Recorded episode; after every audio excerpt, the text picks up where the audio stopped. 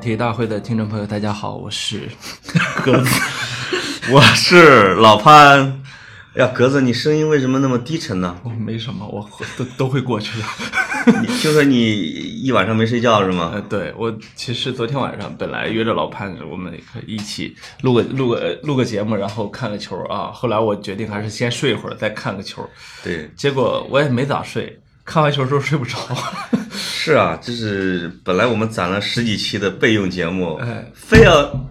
赛后录是吧？呃，对对对对对，哎呀，这个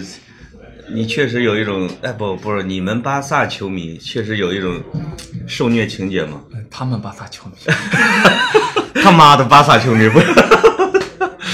哎呀，这个我先对格子致以这个慰问啊，哎是。同情。那抱抱抱抱，哎呀，这嗯这太可怕了。是，我已经看到我们的听众群里边，大家都对你各种慰问 了。呃，没有，在都在戳我。 我们阿森纳就没有这种烦恼，是因为我们都知道自己赢不了，你们对吧习惯了，嗯， 但是你们真的是就像一只高傲的公鸡一样走进人家安菲尔德。我其实，在睡觉之前啊，我在想我要不要看这场比赛，后来在想，算了吧，这应该是一次梅西的加冕啊，这个我就不不掺和着人家巴萨球迷去给他鼓掌加油了。不恭逢盛宴了，对吧？对对对对对，没想到我错过了，我错过了足球最有魅力的时刻。嗯，这这不是往格子这儿撒盐啊，它确实最有魅力的时刻。对对，那大逆转永远都是足球里面的魅力啊。对对对，哎，你看了，你你你你你觉得巴萨怎么着了？啊，就是我我早上因为睡不着嘛，我在那反思这个事情，嗯，为什么一次又一次又一次的奇迹总发生在巴萨的身上？哎呀，你这一说，我先插播一下新闻背景，啊、对，因为我们好多这个都不是球迷啊，不是球迷啊不是球迷，足球根本就不是人家的生活。就是在欧冠的半决赛的第二回合里边啊，就首回合以主场三比零大胜利物浦的巴萨，啊，次回合做客英格兰的利物浦的安菲尔德体育场，结果被利物浦四比零实现了惊天大逆转，那对吧？大概是这么一个新闻背景。而且是只要客场再进一个球，嗯，利物浦就得进五个。你要客对场，你要客场不进，利物浦就得进四个，结果利物浦就真进了你四个，然后你还没进。对，看第一回合的时候，我当时就有一个想法，我说，巴萨 哪个球队说想能让巴萨一个球都不进，这几乎是不可能的，在在尤其是在这个赛季，对，那这这第二回合还有悬念吗？所以才会有人喊妈假球是吧？嗯，是，但是呢，假球都不敢这么安排，对因为你假球要安排好一切，一切都这么完美，而且情感是真实的，所以你就你看你看不到任何的人为的痕迹，它就是一个，这叫什么什么？这我觉得是一个上天的神奇的产物。呃，我觉得说假球的很多可能是看中国足球看多了，因为对于欧冠这个级别的，尤其是巴塞罗那和利物浦这种级别的球队来说，呃上百年的荣耀啊，嗯，是不允许他踢这种假球的。再一个，你给他多少钱，你能买通他呀？对，你们巴萨买人都是十亿人民币、十亿人民币的往里边扔啊！对你给他十亿人民币，他肯定不给你踢假球，对 呀、就一个球员的钱嘛。你就是给他一一亿欧元、两亿欧元的话，其实其实买不通他的，买不通嗯巴萨不是一个俱乐 部，巴萨不仅仅是一个俱乐 部啊，这是你们的 slogan 是吧？不要说了，不要说了，我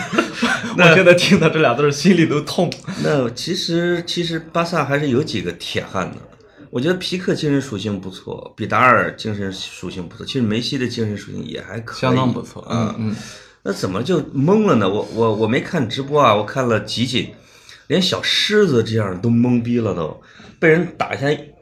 嘎吱窝下边都进去呃了，那个球太快，太快了，那个呃球就射的门离门太近，嗯、呃，那个球不是因为他黄右手，那就是说其实责任不在守门员这，对吧责任不在守门员，就是责任完全在后防线。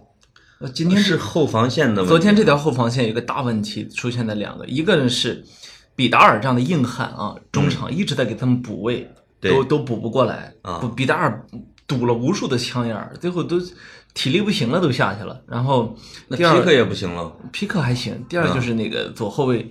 阿尔巴啊我一直特别喜欢这个阿尔巴，就是你知道他跟梅西的连线是巴萨的进攻尖刀，他一个人包左路啊，啊因为梅西一直在中路或者靠右嘛，嗯，偶尔来一下左路，跟他一连线就进，是这样的。然后结果昨天我我认为有两个丢球是跟他有直接关系的，嗯那丢了俩，你呃不是第一个球和第三个啊，那丢了这两个球之后，他就就巴萨对巴萨来说就很艰难了。是。嗯，那呃，苏亚雷斯有没有咬人？苏亚雷斯回到我特别喜欢苏亚雷斯，其实我也是，但是苏亚雷斯确实有个问题，他老了。啊昨天安菲尔力德不从心哈。昨天安菲尔德球场的球迷，我觉得也挺，但我我我觉得我是球迷，我不会这么对待前球员啊。嗯嗯一直在唱 fuck fuck off stories，哦，嗯嗯，一直在唱。本来实际上，如如果没有第一回合的比赛啊，利物浦的球迷有可能会对他要比库蒂尼奥要友好。对，对吧结果他毕他竟是他华第一贵庆祝了。对他，他他拿过最佳射手，留下很多的经典。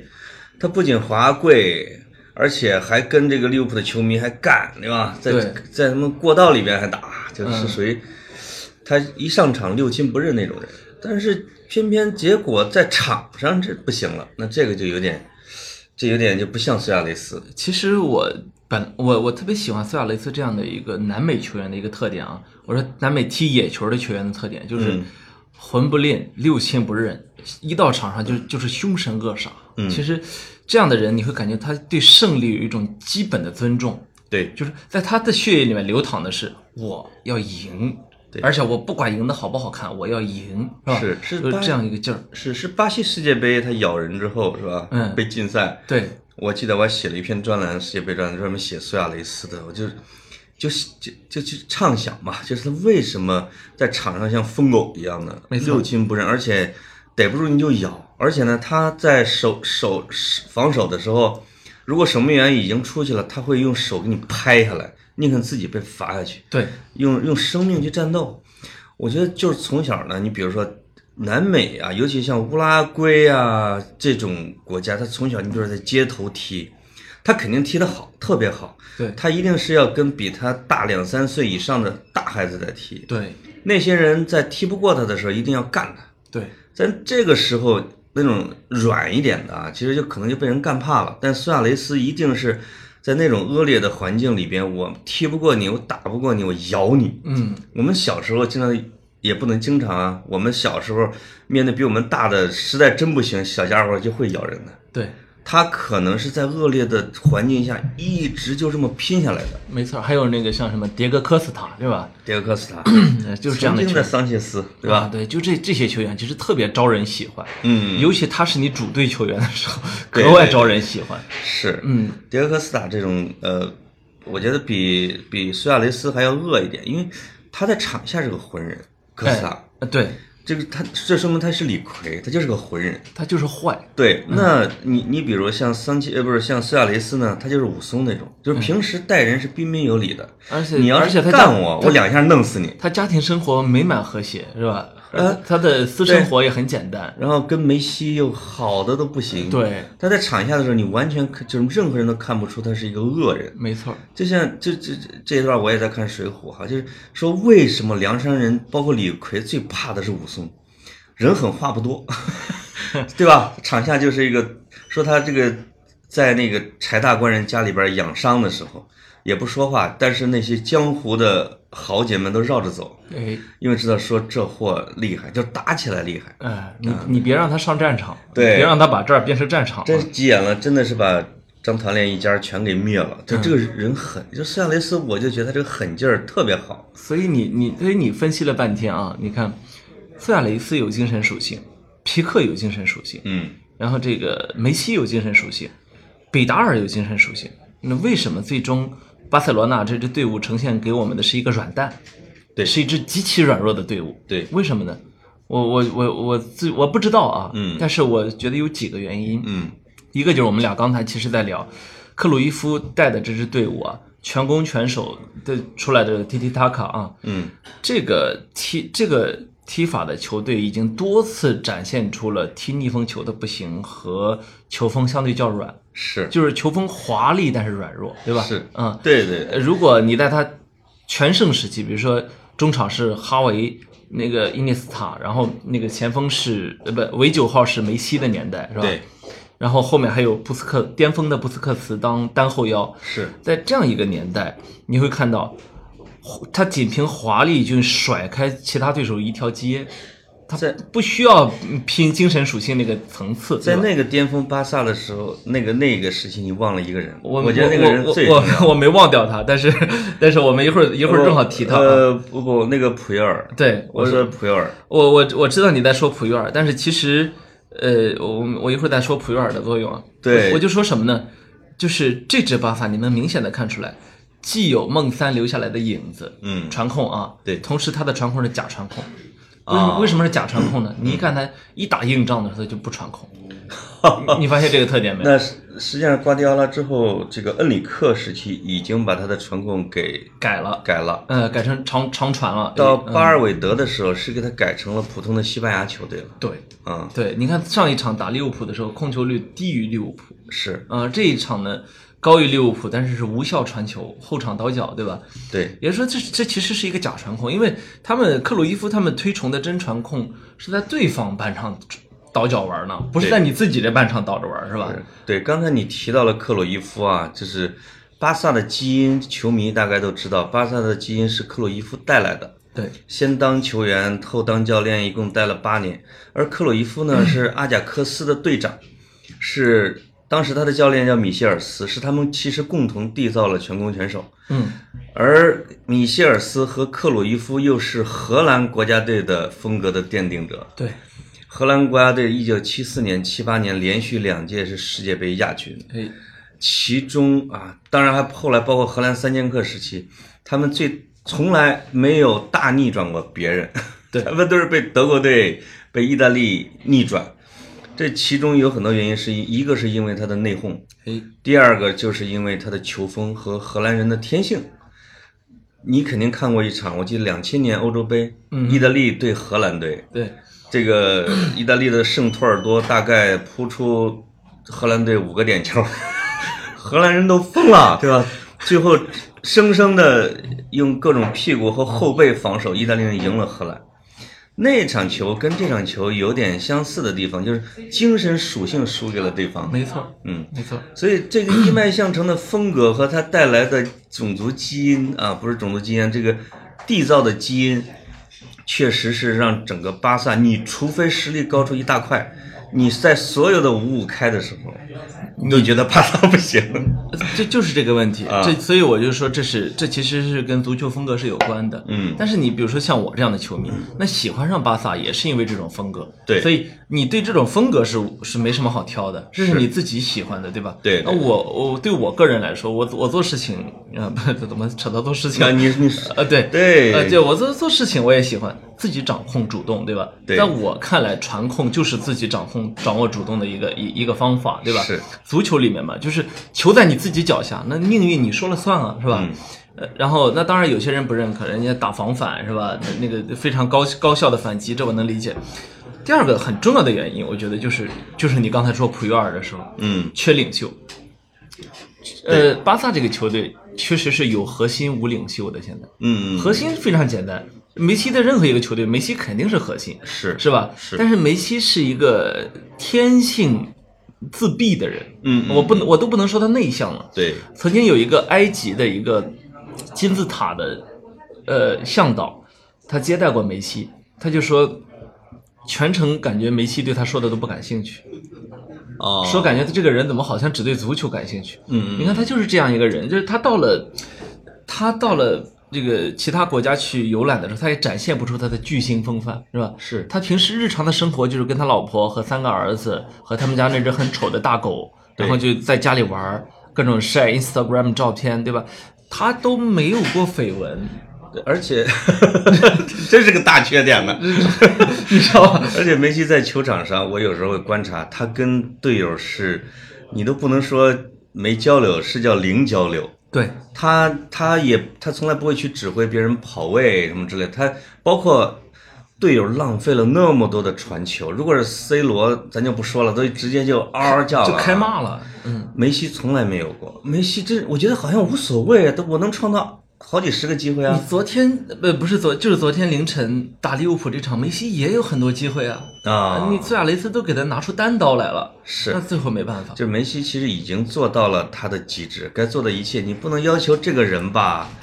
又能够从技战术层面引领他们，又能够从精神层面鼓舞他们，在他们懈怠的时候，还要像罗比基恩那样的，罗伊罗伊基恩那样，还要妈的抽着他们。嗯，那如果这个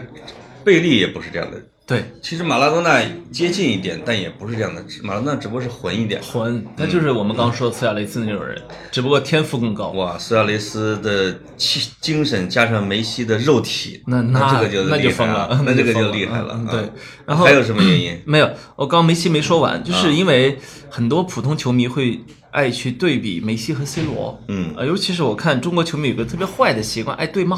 啊是，吧？喜欢梅西的骂 C 罗，喜欢 C 罗骂梅西，是吧？对，我觉得这没太有价值啊，因为本质上他们俩其实不是一种球员，嗯对吧？是只是因为进球都很多，所以让大家开始成就上双方有攀比，对吧？对对，嗯金球奖都是五个，对吧？然后那个欧冠好像是 C 罗多一个吧？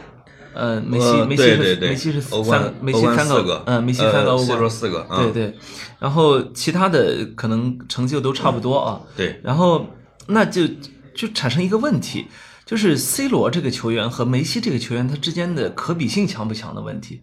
我自己的观感是不强，嗯为什么呢？C 罗确实是个战士，嗯你看他，你看他战斗起来，不用说啊，是他就是有时候他那个那一场的状态不到，水平不到，他也在那拼命啊，这个就像你有一期说的叫战斗基因的货啊，哎，对这，种货是无所畏惧的，对，我看了一个新闻，是美国的嘛，说在校园枪杀案、枪击案的时候，有一个学生自己替同学挨了八枪，对，叫他自己扑上去挡挡下了子弹，天呐，避免了同学的伤亡，然后他牺牲了，凶手被抓住了。哇，这个人真的是一个无所畏惧的基因。对，那你说梅西他是不是呢？他他永远都不可能是。嗯这这个赛季梅西已经改变很多了。这个赛季梅西在一开始，在赛季一开始的时候，他是正式成为第一队长嘛？对，成为第一队长，拿着话筒在诺坎普球场说。哎呀，还讲话呢。说讲话说，嗯我代表村里讲几 句。我们今年啊一定要把 Champions League 给拿回来。哎呦哎喂！呀，那个，哎呦喂！当时觉得好感动。哎呦，要结合这句讲话呢，我在看这个回放的时候啊，第四个球巴萨被进的时候，梅西站在禁区边上，因为他没参与角球防守嘛，对他顶不住，他挺不他住，就是要反击的，那个眼神伤心欲绝，这哎呦，我真是让人受不了啊！所以上一场梅梅西带着巴萨进了利物浦仨球之后，所有的球迷都在刷梅西，就是、是他赛季初这句话。嗯、，嗯对，有可能是梅西的职业生涯啊，就是最后的一个大巅峰。觉得今年要完成大满贯的话，梅西其实已经圆满了，也不用太去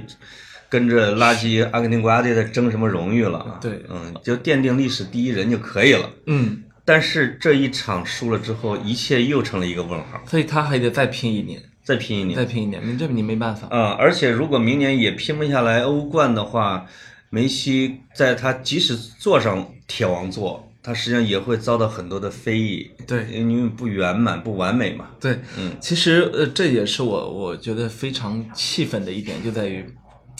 巴萨这帮球员，嗯我我认为他们在浪费梅梅西的青黄金时代。嗯嗯嗯，就是过去三四年的时间都是这样浪费掉的。每一次你都觉得，你看欧冠赔率，每一次巴塞罗那都是第一、第二。对，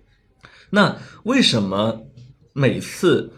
每年都是以巴萨为背景的奇迹呢？有一个很重要的原因就是别人认为巴塞罗那的水平够高，嗯，是吧？是这全世界要么数第一，要么数第二，所以战胜你才叫奇迹，是吧？对，有其实有太多的教练啊，都表达了这个观点，说有梅西和没有梅西的区别。两个球队嘛，对，说没有梅西的球队，没有没有梅西的巴萨是一支普通球队，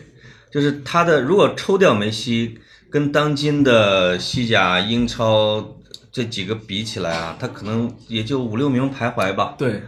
而且有我一我一直有一个观点，就是因为巴萨如果凭历史最佳阵容，现现在的这一帮球员有好多会进去的，没错儿，就是实际上是梅西抬高了他们的历史地位，他们的对真实水平未必到了那个水平。对，呃，我觉得皮连皮克都有点溢价，实际上就是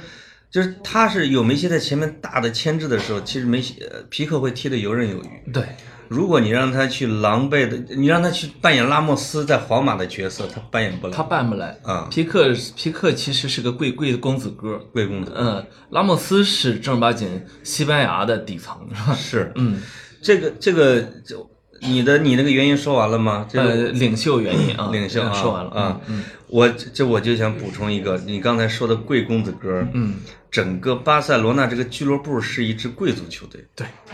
你你就看历史上的贵族球队和平民球队，呃，不是贵族和平民打，这个说文明文明人和野蛮人打，这个呃叫农业文明和游牧文明打的时候，就是不太讲究规则，凭血气之勇的那些，在打讲究套路、讲究规则，而且还有一点贵族礼仪的时候，往往被干掉的是贵族那一个啊，嗯，你这么说我认，嗯但是让我觉得痛心的是，巴塞罗那这几次是不是不是这几次，就这几年他踢的都不是贵族踢法，嗯嗯，他只是还有那个贵族的架子。对你说，如果你踢的是美丽足球，你被一帮恶汉、嗯英超莽汉冲得七零八落、鲜花凋零，嗯，我那会我们阿森纳嘛，呃，我会，我还会觉得有一种有一种凋零的美，嗯就是现在这种踢法，你就感觉没有美。你比如说我，我就我我直言不讳的批评几个球员，一个是阿尔巴，这个这个是很很典型啊。对。呃，我觉得路易斯恩里克之所以在西班牙国家队数次放一直弃，替补吧？啊，他直接干脆好几次不征召阿尔巴。哦，我现在有点理解恩里克的原因，因为他在巴萨带了阿尔巴四年，嗯，他他有点看懂这个球员了。哦，就是可能看得出来他在关键大赛的时候是有问题的，有点浮华，嗯是吧？嗯有点浮夸，就是、就是当他当尖刀的时候，他跟梅西配合的时候，嗯美如画啊。那、这个实事求是，我欣赏过阿尔巴太多的美妙的助攻了。嗯，但是您看，昨天阿尔巴也浪费过梅西的呃传出来的单刀球，嗯嗯啊、就是一到这种比赛的时候，再一个我举一个，可能很多人以前说是球盲过滤器啊，嗯，布斯克茨，哎，布斯克茨，我认为过去的两三年已经证明他不是特别的适合当一线队的常规主力了。这是我一直最大的对巴萨的质疑。我认我看了他的比赛之后，我觉得他已经慢的都不行了，对没法当后腰了。他这样的面对利物浦那帮小年轻，我说真的，俩两个他都拦不住一个萨拉赫这样的人，是吧？？是是，或者我记得咱俩是不是第一回合的时候有一次聊这个？我说第二回合布斯克斯还要上吗？就是说怎么着让比达尔和拉基蒂奇俩人搭档当后腰、啊、双后腰是吧？对啊，然后前面比如说现以现在的现有的储备，可以让罗贝托或者阿图尔对去掌控一下进攻的节奏啊。是然后你就不应该再让布斯克斯，因为说白了，运动是什么？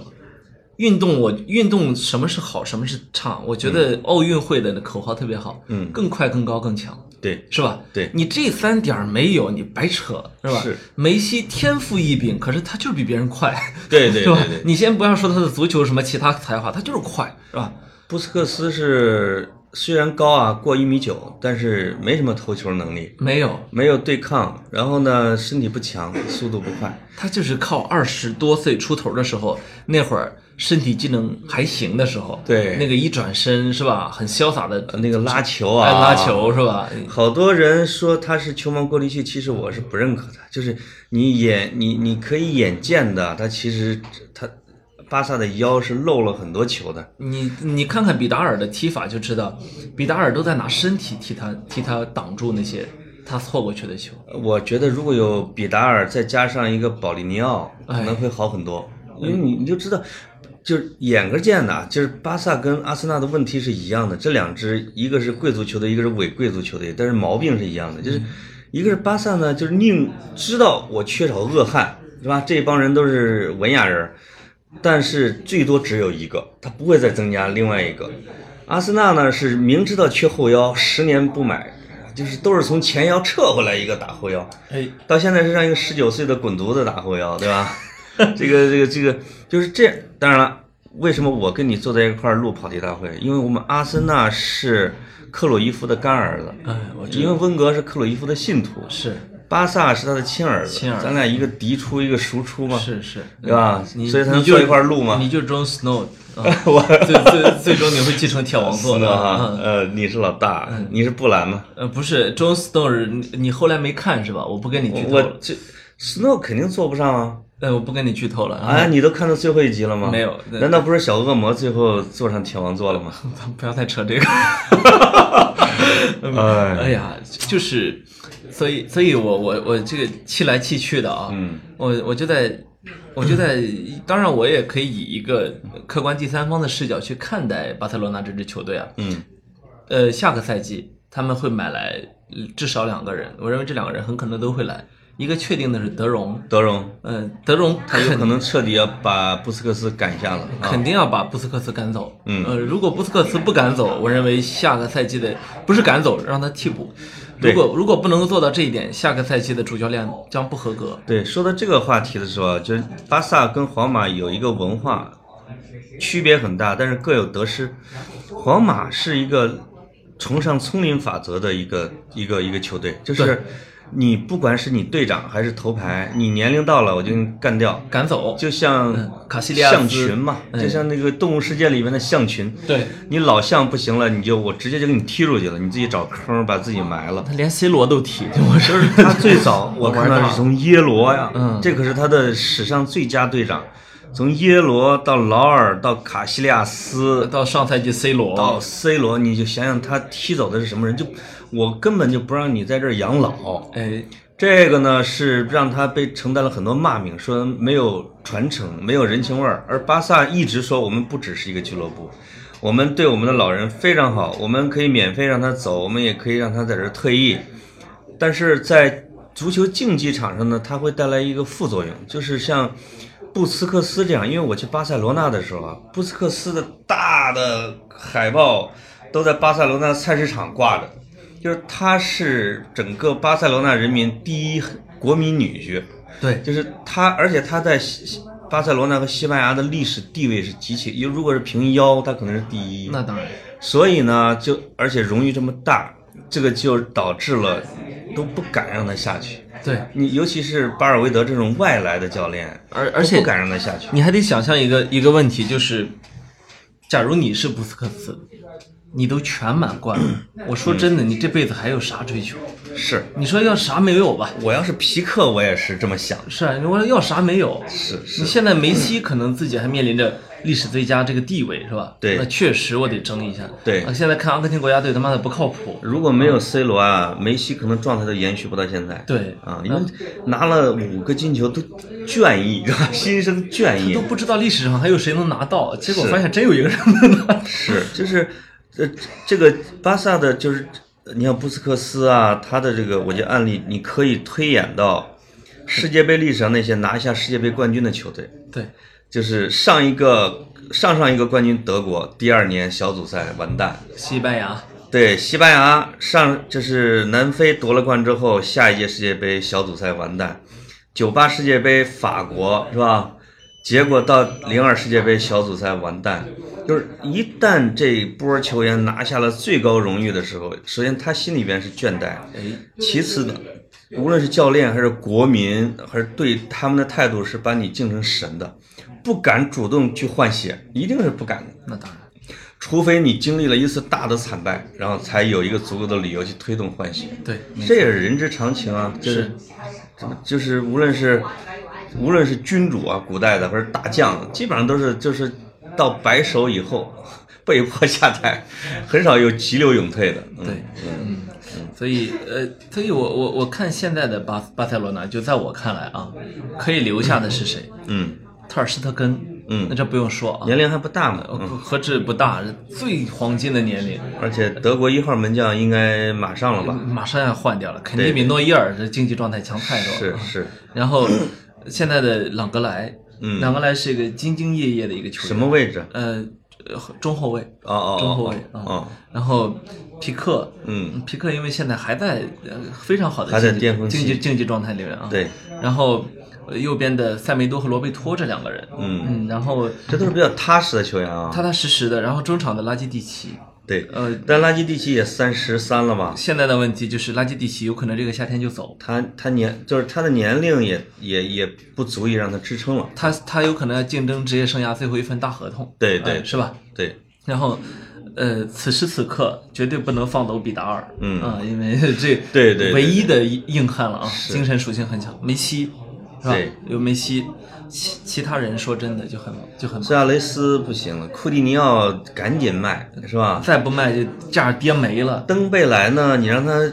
让他当一个多亿的板凳儿，这个太浪费了。你还不如卖了之后，一下就买三个好一点的球员其实，在我看来，内马尔走之后，巴塞罗那恐慌性的买这两个人啊、是有欠考虑的。是这这两个人各有各的问题，一个库蒂尼奥的问题现在大家看得很清楚啊，都不行，他他他他完全不行。登贝莱的问题，我觉得不在场上，在场下。嗯，天天打游 戏，不规律生活，然后那个他后来一直到什么份儿上？因为他老训练迟到，嗯巴特罗那罚款都没用，后来找了一个专人，天天叫他起床。对，呃你说这样的球所员，以就呃，我觉得那就是实际上是前场和边路出了大问题，还有后腰 出了大问题。除了后卫线啊，除了后卫，哎，反倒是这一次第二回合后卫线成了大漏说，这我我没看啊，他说大漏勺，然后呢，结果要大换血的反倒是中前场，呃，因为像巴萨这样的球队，你让他冲到你的后卫线了，说明你的中场已经不行了。对，是吧所以有可能是这样的，背锅的是整个后卫线，对因为对方只要围到你后卫线的时候，包括门将，只要说面对门将的时候，你再牛逼的门将也很难说都扑出来。那当然，他巴塞罗那看似是后卫线被打崩了，实际上是腰和中场被打崩了，没错中场的拦截被打崩了，对是吧？？是的，是你赖赖以为荣的、引以为傲的中场，完全被冲得七零八落。但是我怎么没听你讲教练呀、 终于讲到这个问题对啊了。呀、你不是对巴尔韦德印象挺好的吗？我对巴尔韦德印象非常好，在于什么？他抓联赛抓的死，嗯嗯，就是呃我抓嗯联赛业务抓得好。我觉得五大联赛任何一个联赛，除了法甲啊，嗯除了法甲，任何一个联赛拿下来都不容易，是是吧？是你你看看英超就知道了，到现在利物浦和曼城踢得好成什么样了，嗯，都还没确定谁能拿冠军呢，对吧？对对那西甲容易吗？西甲我觉得一点儿都不容嗯易，为什么呢？他其他球队是不行，皇皇马和马竞那是世界顶级球队，对是吧？对，巴尔韦德能够做到早早的提前差不多十轮左右，那俩球队早就放弃了挣扎，是是吧？而且是每年都能够做到这一点，所以他是个抓联赛抓的不错的一个教练。对巴尔韦德就这个就我觉得牵扯到教练的气质啊，就是联赛制和赛会制可能需要不同的气质的教练。没错，你比如恩里克，你让人去打联赛，他的脾气暴，他都不一定这一个赛季能保持更衣室稳定。对，你让他去打这种赛会制，说我们打大概七八场能拿下的时候，他是有点像克洛普这种的。我是战前动员，我的精神力来支撑，我来给你施加压力，激发出你的血性和潜能。那其实巴尔韦德有点像古代的那种诸葛亮哎、丞相，对，我布局的很很完善，像周总理是吧？这一步一步，明天干啥，后天干啥，后天干啥，他能够像一个好的业务干部，对把一个赛季保持的很平稳。没错，但是你让他去对利物浦的时候，如果你把球队全撇开，让他场边一个利物浦，一个巴尔，呃一个克洛普，一个巴尔韦德，说你们俩来对峙一下，看谁能赢的话，你就是气质上他是不行的。那他很他很太斯文了，你看他穿着穿着风衣打着领带，或者嗯穿着西装打着领带，克洛普穿啥？克洛普穿的是利物浦的训练服，对留留着一脸胡子是吧？是然后振双拳，那个而且他自己会去冲着球迷在那儿招手，让球对迷开始呐喊，开始吼是吧？是然后而重且金属嘛，他自己说是重金属乐队的教练嘛。他太像一支德国的重金属乐队的主唱了，因为对对对对，那个那个叫什么？而巴尔维德呢，就是一个绅士，对吧？嗯绅士行不行呢？我觉得绅士也没有问题。但是你看，一到打杯赛的时候，打杯赛的时候靠的是这一场里面我弄死你。对，嗯，实际上你会发现啊，就是如果我们大致的分一下这个教练的分野，有可能能分出杯赛教练和联赛教练。嗯，如果说杯赛和联赛都能拿的，那这个就好厉害。比如说，穆里尼奥、克洛普这样的，比如说像呃里皮，像福格森，哎，就是他兼具战术能力、管理能力和血性，动员能是吧？嗯，呃动员能力，那这种是这种是完美教练。对，那其实像克洛普这种，他打这种长期战争是他在调配方面是需要往上提升的。哎，你说我你说到克洛普了，我们有哪儿说哪儿啊？啊你说克洛普算是一个怎样的教练呢？你看他，呃我我看克洛普，他是我做梦都想拥有的教练，因为我们阿森纳温格退休前两年，我就在想，什么时候来阿森纳呀？太适合他了，嗯不适合那个，我我我我是觉得他哦可以 改造的他非嗯常适合利物浦，这这是真的啊，是的是的因为他以前执教的多特蒙德和利物浦太像，像呃，都拥有一个恐怖的魔鬼主场，啊，都拥都有强大的工人阶级的城市，而且那个是单色彩是吧？嗯一个颜色统治一个城市，球迷都是工人阶级球迷，是对吧？对呃，无保留的支持。呃，这说到这儿可以跟大家科普一下，他在多特蒙德是德国的鲁尔区嘛，是吧？嗯对鲁尔对区当年重工业基地，当年多特蒙德跟沙尔克零四鲁尔区德比的时候，场边的警察都得牵着狼狗去 咬球迷。 多特 蒙德这个城市好像就三十万人口左右，但是他多特蒙德的主场是八万球迷，维维那个维维斯特法伦就很少有对对对对对很少有球队能那绝全对身而是地退狱啊。主场啊。嗯，那当年皇家马德里在那被打的对半死，他们还有一个共同的特点，就是说都拥有一个强大的邻居。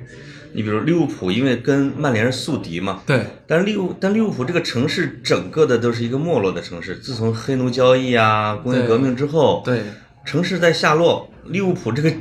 有一种落魄贵族的球队的气质，对，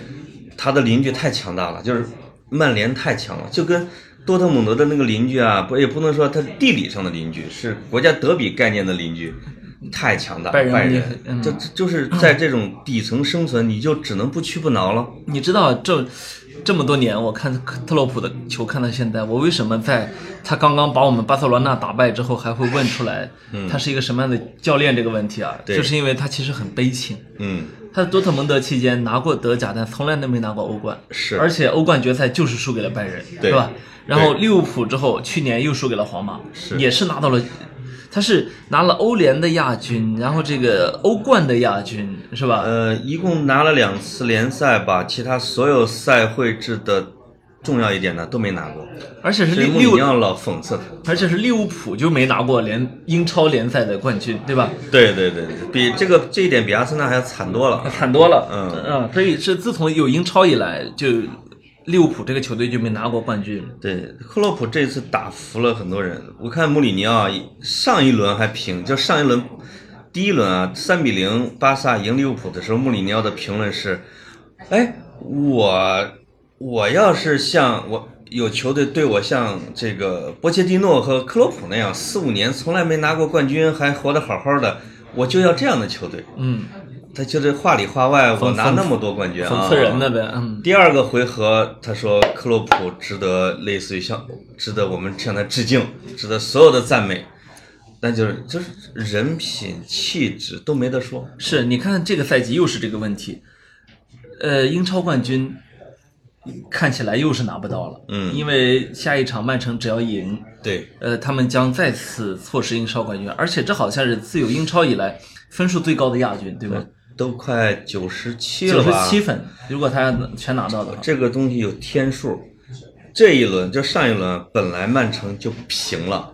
利物浦是有机会的。对，有一个老同志三十五六了，这个孔帕尼，哎这整个就将近十年没有在禁区外射过门的一个人，进了一个世界波。当他拿球的时候，所有人 don't shot，传球，传 球，传球。哥们儿就进完之后说：“我踢球这么多年，我不是让那些小孩教我怎么射门的。”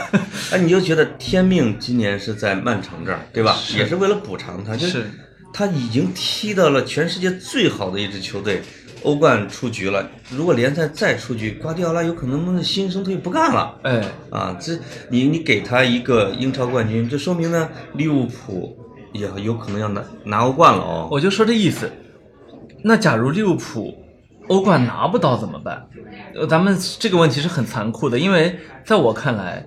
无论是热刺还是阿贾克斯，对利物浦来说都不是容易的对手， 都比 对对都都都都不比像巴萨要都硬不一点都不啊像踢巴萨这这帮软蛋是吧？对对对，而且阿贾克斯这个后什么啊，你想，你拿的是一个利物浦青年军，阿贾克斯比你还青年军而，且二十四岁半的一个队伍，他可以满场飞奔。对你比对巴塞罗那人均一个人跑多跑一公里，他人均再比你多跑一公里。如果克洛普再拿不了的话，也我觉得也也不妨碍利物浦过了一个比较伟大的一个赛季。那呃，我我认为他还会继续在利物浦充当这样一个教父的角色，类似教父啊，就是利物浦球迷不会因为他没有冠军而否定他，但是他确实太多年没有冠军了。嗯就是为什么一个这样我们大家都非常喜欢，而且很显然技战术水平非常高的教练，就是跟冠军没有缘分。呃，因为这个东西是有一定的运气成分在里边。当然，以前他有他的短板，他以前实际上他的打法支撑不了整个赛季，这所有的教练都是知知道的。对，因为他的跑动实在是太强悍了。啊嗯，但是呢，利物浦即使拿不了冠军之后，你会发现这个球队对年轻球员的吸引力有多大。是他有可能不去巴萨，他都会去利物浦。没错。那在这种人才储备和板凳深度逐渐的拉近和曼城的距离以后，因为厚积薄发，未来五年利物浦有可能会成为欧冠和英超冠军的常客。哎啊因为这个东西有时候是你，因为你你都二十多年没拿过冠军了，你总是会有忐忑，临门一脚的时候你要紧张，但是你不能回回紧张，对吧？因为尤其利物浦这个教练是一个大心脏，就是不服输，哎这个挺厉害的。嗯，所以我预测啊，就是利物浦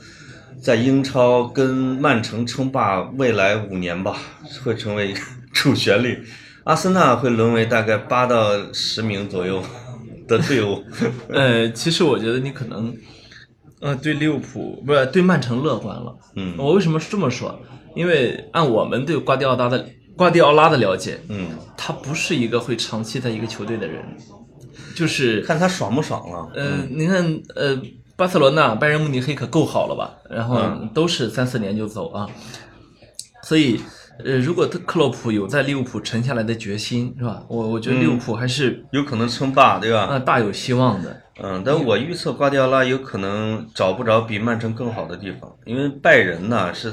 拜仁内部环境太差，是啊，骂他的人太多，在曼城就是给他辅佐的那两个都是从巴塞罗那过去的老战友，而且这酋长们对他简直是太好了，言听计从，就是啊穆里尼奥说言的听计。瓜迪奥拉说：“我要买个球员，酋长们就给他寄张六千万镑的一支票。对，瓜迪奥拉有点像要在曼城缔造一个克鲁伊夫式的王朝那种决心，因为嗯他把青年队甚至少年队整个的体系他一直在抓，那这个就厉害了，这个哦就太可怕了， 我觉得他这么下去，有可能把曼彻斯特变成蓝色的，有可能，嗯，这是非常可怕的一件事有情。可能。嗯，这个我觉得这个巴塞罗那对利物浦的这个比赛啊，其实又又牵出了一个我特别喜欢的，就是也也喜欢足球的原因的一个话题，就是足球的不可预测性啊。太高。啊，嗯，这个不不可预测性在这个赛季表现的格外突出。对，曼联逆转大巴黎，我这你就觉得巴黎人都说了一百回再踢，九十九回我能赢。对他也逆转不了我，但是就是这么就发生了啊。这个这还有阿贾克斯，对吧？对，阿贾克斯逆转的是尤文图斯吧？是尤文图斯 C 罗那个逆转的那个那谁呀、啊那个马竞，马德里竞技。这这几场就是我从来没有哪一年见这么密集的啊，能够把比赛打得神奇、风生水起，而且结局出人意料的。今年的足球世界非常有魅力，呃嗯，那但是也可能说明一点啊，我只是大胆猜测，又到了足球大改革的年代了，嗯嗯就是只有改革年代，就是足球的风格开始开始变化了，嗯嗯才会出很多的这种 bug 级的，另外，可能也是说明了，呃，高高在上的那个老大已经不存在了，嗯哼，是吧？比如说曾经的四冠的皇马，啊对曾经的巴萨，或者是曾经的曼联，这些都已经没了。大家逐渐的成了叫单极世界向多极世界， 是吧？对，就是哎好看了，但实际上反倒是好看了，因为西短板或者或者说弱队也不能叫弱队啊，像热刺和利物浦和阿贾克斯的这种加入，突然间挑战了那些传统豪强。对，哎，这在对对碰的过程中就会发生这些东以西。前我们说足球有个档位，对吧？嗯比如说第一档，巴萨、皇马、拜仁慕尼黑，是吧？对这这么排下来，哎呦，曾经叫萨奇马，对萨奇那个是动不了的。萨奇马谁也动不了。嗯就是只要是跟巴萨、跟皇马、跟拜仁踢，嗯你就比他低一档，不对管你是谁，是因为他实实在在的能教育你，如果你不服的话，是吧？对。然后现在的情况是，不管哪支队伍，他都有可能教育你。 是，就是就是，其实不管你多有钱的俱乐部，因为你的球员的成长期是有一定的年代的，所以传统豪强在他领先，就是三五年之后，对这一这一波的豪强一定会老化衰落，对新的来替换。你说这个改革期呢，有可能一个是战术的改革期，另外是一个新老交替期，对对吧？就是可能有一批新球员要成长起来了。对这批新球员是谁呢？你就可以看得出来，比如说利物浦是吧？已经很、啊很很明显的有那么几个年轻人对呃踢出来了啊。然后那个阿贾克斯的什么德容、德利赫特这样嗯的、啊，被巴萨直接挖走了。 是是是，然后呃你会发现一个特点，就是说，在刚才我接接接着你说的改革的年代啊，还真是这还真是有道理，就是在梅罗之后谁来接班的问题，对大家一直在想是哪个单个的球星能接，比如说内马尔，结果接不了，阿扎尔嗯阿扎尔接不了，博格巴没戏。德布劳内啊，但你突然发现，以热刺、利物浦和阿贾克斯为代表的，不是一个人在接班儿，他是一个群体在接班。因为利物浦，你一定说的是三叉戟，他单个儿的是肯定不行那当的，然对吧那当然？阿贾克斯是一代青年才俊，热刺因为凯恩根本就是一个团队球员，哎就是他可能预示着世界足球的最顶尖的打法是团队足球。风格变化了。风格变化，嗯是不突出球星个体，是大家所有人都在跑动、跑动、跑动。这就是克洛普和波切蒂诺他们这些年轻教练掀起来的一股新的潮流。呃，年轻教练掀起的青春风暴，对吧？是它是什么？呃，疯跑啊，比对如克洛普这个疯跑，我永远比你多跑了一公里，对吧？那你，嗯呃，说就我们刚才说的，运动就是更快、更高、更强，是吧？我比你多跑了，哎，我插叙一下，啊你知道现在整个英超赛季跑动距离最长的是哪个队吗不？知道，阿森纳， 真的。对不起， 啊，我收回我的话。利物浦是在他该疯跑的时候疯跑，他比以前进步了，嗯，就是合理以了。前是比如说多特蒙德是全场跑，哎，现在是拿到球之后就疯跑，嗯 哎这个你他像浪一样冲你，你就你其实有时候是挡不住的。嗯嗯还有就是，其实以团队作战，这个我们在可能九十年代的时候是很熟悉的，嗯，因为那个呃，我说白了吧，在没有梅西和 C 罗的年代的时候，这种单核巨星的这个这么强的感觉是很少有的，对吧？是你即便当年我们印象很深的罗纳尔多，他也做不到像梅西、C 罗这样一场能进一个球，其实那些不太了解足球的人，比如说不知道罗，以为罗纳尔多是神啊。嗯。但如果你知道罗纳尔多拿了几次联赛冠军和欧冠，你就知道， 呃，他好像平生没怎么拿联赛冠军，拿没了怎么拿皇马拿了一次，对国米一次都没有，巴萨没有，对，欧冠可能一次，他所有的大荣誉都是在世界杯上取得的。但是媒体就容易把这样的人造成神，对吧？对。然后其实你包括像齐达内，对吧？他的整个职业生涯当然极其辉煌，这不用说了。但是他的进球和助攻跟梅罗是没有办法去相比的。对，就是这两个，这两个就是外星来客恐怖的数据，让大家误以为这就是巨星该有的表现。是事实就是，你可能未来几十年都找不到这样的替代者。对，人们一直有一个叫、呃、后巨星时代的失落期啊。嗯，其实好多人跟我讲，包括我弟弟，因为我弟弟这么大人了，三四十了，竟然是梅西的小迷弟。嗯，一场不落，就是我们的五一一块儿度假的时候，那说起梅西，他那个简直了都。他说梅西之后我就不看球了，就是这个意思。但但是你你会发现啊，即使梅和罗退役之后，足球的精彩程度有可能未必会明显下降，对。对吧？它有可能会以一种整体的，就是说大范围穿插配合、大范围高位逼抢，啊、大范围的这种叫 pressure 的压迫足球，因为这种所有人都在跑的体系，其实巨星个人的作用会在减弱，那当然，对吧？而是说你不要有短板，嗯，你要有平均的能力。你看利物浦没有明显的短板，对啊、也没有说一个特别臂力千仞的强人，哎，哎，他有可能这种风格至少在未来十年会形成一股潮流对，啊，所以。巨星足球、团队足球、巨星足球、团队就像流行的长裙子、短裙子、长裙子、短裙子一样啊，哎哎是它来回交替的。而且像呃克洛普、波切蒂诺打出成绩来之后，会有很多的教练去模仿他们，嗯，会有很多的球队去模仿他们，对所以呃不要小看一次欧冠冠军或者是一次呃很难拿的联赛冠军，它有可能会影响足球的整体的风格。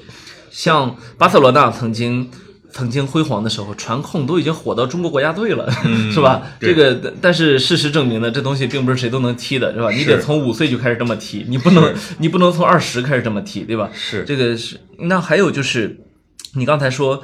后巨星时代的这个失落感啊，我想对足球这个运动来说可能无所谓。嗯，乔丹之后 NBA 有变差吗？对吧？对反而是更更加的全球化，所以这个问题可能不大。就像我经常我在担忧说，那费德勒和纳达尔退退役之后是吧？嗯，那网球怎么看啊？对嗯那对我来说，我可能确实就不怎么看了，因为对我来说，曾经沧海难为水。你看过费纳那种级别的对抗，你会觉得后面的都是小孩儿，没法看。呃，就是我觉得，比如说喜欢像你啊，喜欢费德勒的啊，像我那时候喜欢姚明啊、乔丹啊，而且他们退役之后就不再看了，就是对这项运动本身没有说超级的热爱，哎而实际上是对这个人他的人格有超级嗯的没崇错拜，，没对吧错，没错。我们是人迷，嗯呃这个人退了，我们跟着退，对真正的球迷还会留在那儿，实际上，而且永远所有的运动，我觉得它真正的该吸引的是年轻人。对，就是比如我，我十几岁被费德勒吸引，那好，我现在三十多岁，那就是我我作为球迷的最核心的可利用的时间段就已经过去了，嗯是吧嗯？现在是他下一代球员呢，应该吸引的是比他小的对十几岁的，对吧？对一代代的这么就过来的嘛。是是足球，是一样的，你说现在你们这帮老阿森纳球迷哎呀，四五十还在看球，我们处于换都没地儿换的，呃是吧？对，其实吧，你说你们不看了吧也行，看吧也真不是图着那个冠军去的，因哎为呀你们看球的黄金期其实也过了。对，没那么狂热，哦就对不会像什么苏醒那种砸电视啊。，哎，就是我我今儿早上还在群里面聊天的时候，如果我们阿森纳来一次像利物浦这样的壮举，我们阿森纳会被我，你比如像我呀、陈小青啊、什么老狼啊、梁文道这种。得写出厚厚的大几本书来，各种抒情，各种油腻中年的催泪什么之类的。哎哎但实际上是没有了。一个没落的球队跟我一帮老去的中年哎相得益彰，还挺好，也懒得换球队。就是好看呢就看看，如果不好看呢就看半场，是我也现只能这样。我现在终于理解了你们这些悲情的球迷啊，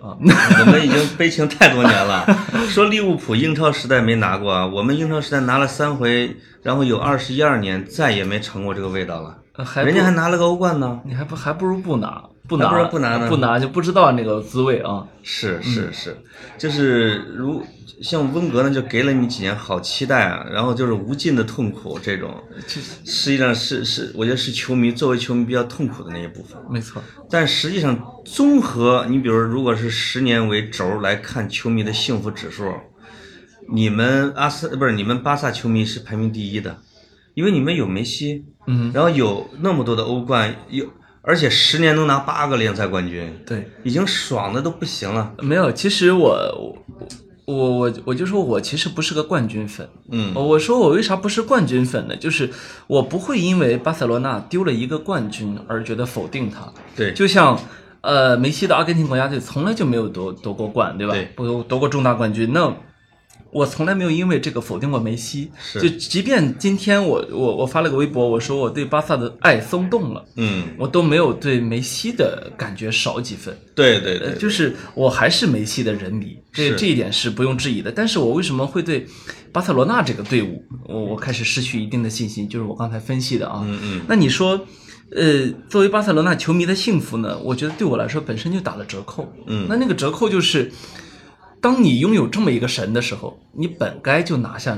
呃，就是在在长期的联赛竞争中啊，对因为什么？你这三十八轮联赛有一个人能能预定四十个进球啊，嗯，你这种情况下你还拿不了联赛的话，你你还我觉踢什么得作为一个阿森纳的球迷，其实还要劝你一 下，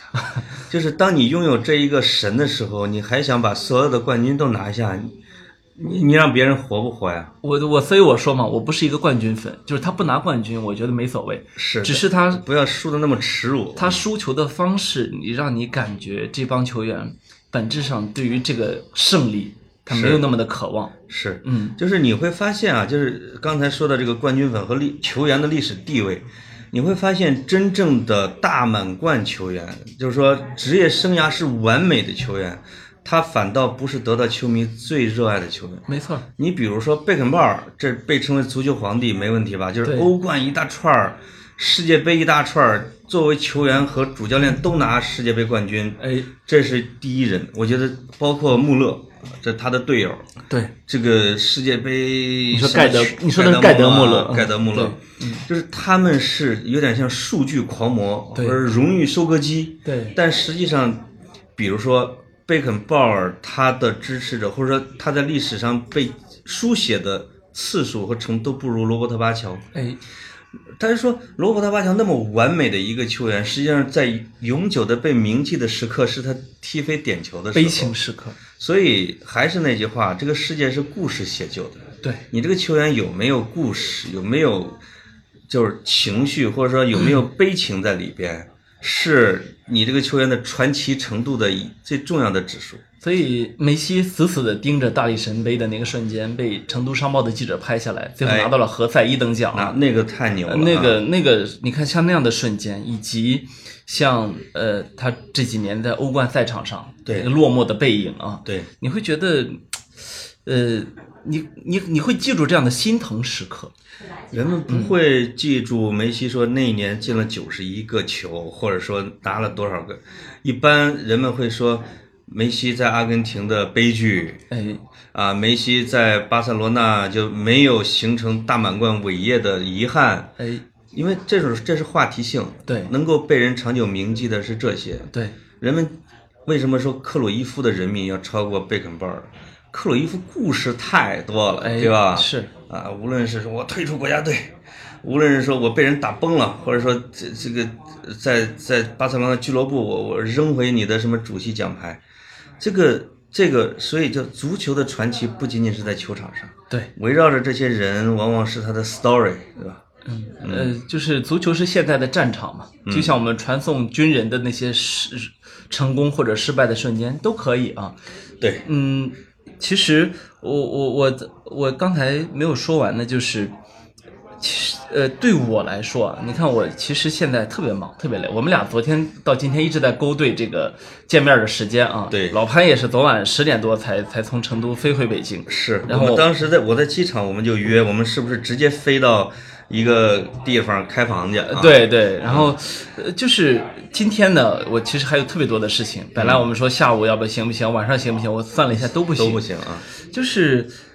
为什么在这种情况下还愿意几乎整宿的不睡啊？这样一个代价去一场场的看球，我这个赛季的呃不不止这个赛季，就是过去几年的巴塞罗那的重要的比赛，我一场都没有落。嗯嗯，你要说我对他的感情不深，我觉得起码我自己不认可啊。对对，那在这种情况下，你去看这样的球的时候，你会觉得，你原来看到一支喜爱的球队，你希望它是你精神上的拐杖，对它是你精神上的一种支柱。你发现的是你，它永远都是塌陷的。是你发现的是，它是个豆腐渣。那在这种情况下，你会格外的觉得，我我为什么说爱松动？我没有说爱消失了啊，我说这种爱松动了，就在于你发现嗯这个叫什么？呃，无论是足球的世界还是现实的世界，能够支撑的东西还是太少了。对，就是就是我不是巴塞罗那粉丝啊，就是抛就就这场比赛，抛开你们巴萨粉儿来说，对，因为伤心的只有你们，没错儿，但是幸福的是全世界的球迷。嗯对，就是这场比赛完美的展现了人们热爱足球的原因，说是 the bloody football 是吧？嗯嗯对说足球无关生死，足球高于生死什么之类的。以我的经验看，就是像我们现代的这种年轻人，或者我这样的中年人，就是你热爱看球和足球的一个重要的一个原因是，在你看球的时刻，在你踢球的时刻，你会完全的摒弃掉所有的世俗的麻烦事儿，你的所有的烦恼，有一种叫做什么多巴胺的东西，会让那两个小时的时间，让你的大脑所有全是排空的，全部都是激情对和幸福感或者痛苦感在里边。对，你你很少有一个时间是能够达到这样的一个效果的啊！它是一个，它是足球是一种春药，足球是一个毒品，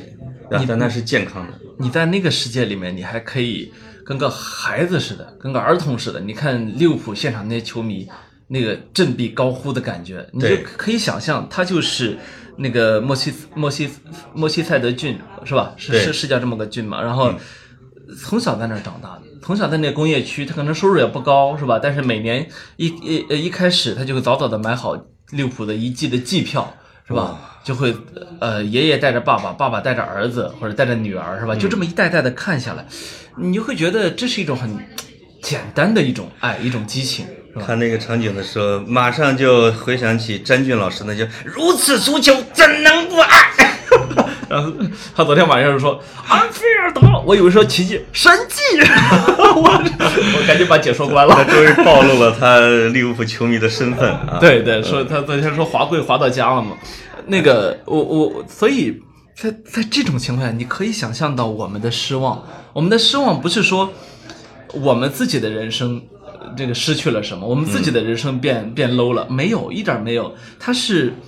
你支持的那个东西，你感觉我说不上来，我可能、哎呀我可能表达不我好作为啊站在你旁边的人，我会发现你更有故事了。嗯就你原来作为一个像曼联和皇马一样的，他们叫冠军粉，被人称为收荣誉收割机粉儿。你突然间迎接了很多的失败，啊你含着泪水在讲述一场球的故事，而且你半辈子都忘不了这场比赛。你发现你啊，格子你深沉了，对吧 ？我没有你这人丰富了， 我没有，我跟你说，你我厚重了 我我这么多年其实经历过很多看球的失败的惨痛的经历。嗯这个惨痛的经历不是巴萨给我的，这是最狠的一次吗？不是，呃，阿根廷国家队失去世界杯那次，哦格策格策进球之后的十几分钟，哇是这辈子最难熬的看球的十几分钟。啊嗯，跟你的年龄可能也有关系对，嗯啊。是，然后你从从来没有经历过那样的你觉得无法挽回的一些时刻。嗯，就是这一点我很羡慕你，我连这样的时刻都没有。 我们阿森纳早早的每次都告别， 呃，没有，自那之后便是无穷的深渊。嗯呃，二零一四年世界杯之后，阿根廷国家队直接在站在谷底里面站到了现在，是那是是那是另外一回事情梅。西退役之后，我建议你直接完全抛弃掉阿根廷就可以了。呃，对我不会的，我不会嗯值再得看，他完全不值得不，值没得没有任何一个其他球员值得我这么看了。是为为为为这场比赛鼓掌啊，向格子致以同情，向梅西致敬。 没有，我其实我稍微补充几句啊，我我是一个并不是特别的在乎输赢的一个人，我嗯刚刚说说过很多遍，我为什么呢？我补充一个细节，就是，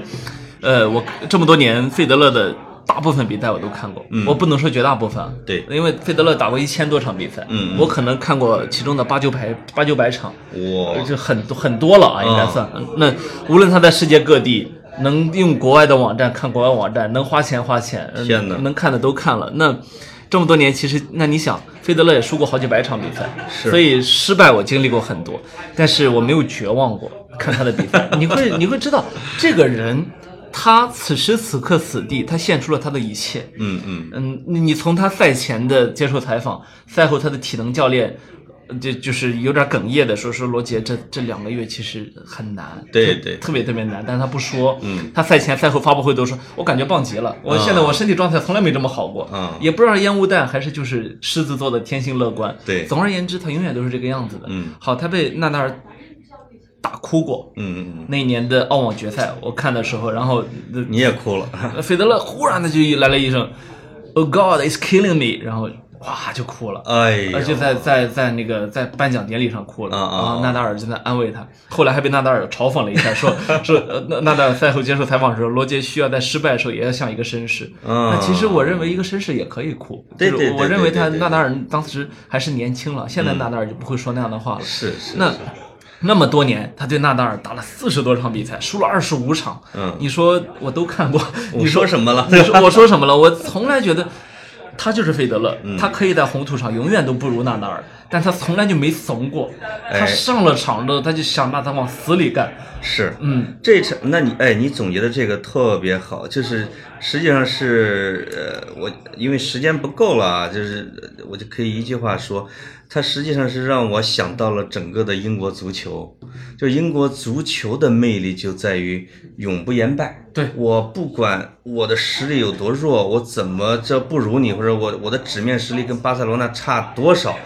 我就一个字要干。就是英国的体育精神和骑士精神和绅士精神，就是说我献出我的一切去拼搏，就像丘吉尔说，我献出我所有的汗水和泪水，没错之后然后体面的迎接失败，对，这是他的精神的精髓。你说的“体面”这两个字特别重要。嗯，巴塞罗那在输的这三过去三年的比赛里面，呃不管他联赛输的还是他欧冠输的，输的都非常的不体面。也就是说，他不是以美丽足球的方式输的，嗯嗯嗯，他是对被冲得七零八落，一群软蛋在后场倒脚输的。是而费德勒输的那些比赛，他的优雅的正手，嗯嗯凌厉的正手，嗯对，极其漂亮的单反和和那些像蝴蝶一样的舞步嗯滑滑步没变过。是是，纳达尔，嗯嗯他而且他是一次次的演，比如说他跟纳达尔，他已经连续赢了过去的五次比赛，嗯这一点可能很多球迷不知道。就是费德勒在以三十七岁接近三十八岁高龄，在连续最近的五次跟纳达尔直接对决中，包括二零一七年的澳网决赛，嗯嗯都赢了。都赢了。呃，那他怎么赢的？打法就是他的样子跟过去一样，但他自偷偷的研究过，比如说纳达尔不吃他反手的哪一套，嗯啊，纳达尔不吃他发球的哪个、嗯嗯哪个旋转角度，对对，对就你看上去还是一样，是就是他美丽网球优雅的那个感觉一点没变。这个就是费德勒被称为网坛绅士的最重要的原因，对，对吧？他可以，比如说最终的大满贯数量可以被纳达尔、被德约超越，但是他在真正的球我们这些球迷心里面，他就不会被超越。是同样的不服输，C 罗的不服输和费德勒的不服输是不一样的。费德勒是英式的，是绅士的，对吧？士式的，呃，瑞士式的，但它体现出一种体育精神的那个东西。没错。嗯，嗯，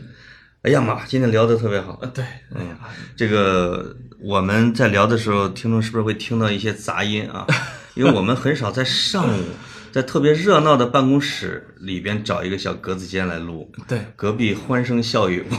我看着格子泪水 连连。 没有。其实我我们也是这个小节目做到这儿也不容易，两个两两个岁数都不算小的人了。 是，录完之后马上还要忍着伤心，我赶紧回去开会。格子要估计要采访去了。呃，我也要回去开会，就是啊大家都有无数的事情，但是坐在这里面，就有有激情、有信心去聊一件好像跟现实生活、跟工作不一不相关的事情，是的，我觉得特别的难得。哎，这个希望下一场的时候啊，我们阿森纳的欧联杯啊，哎那就是下次录的能捧杯。祝你们你拿总得进个欧祝你冠们吧拿嗯冠军。就是如果再不进欧冠，我们叫阿森纳站着死的这个这个这个叫什么？没地儿站了， 这个传统就要失去了，对吧？没地儿站了。嗯，不像巴萨跪着死，我们是站着死。嗯，嗯，好，嗯现在是周三的上午，我们祝大家下午愉快，拜拜。拜拜。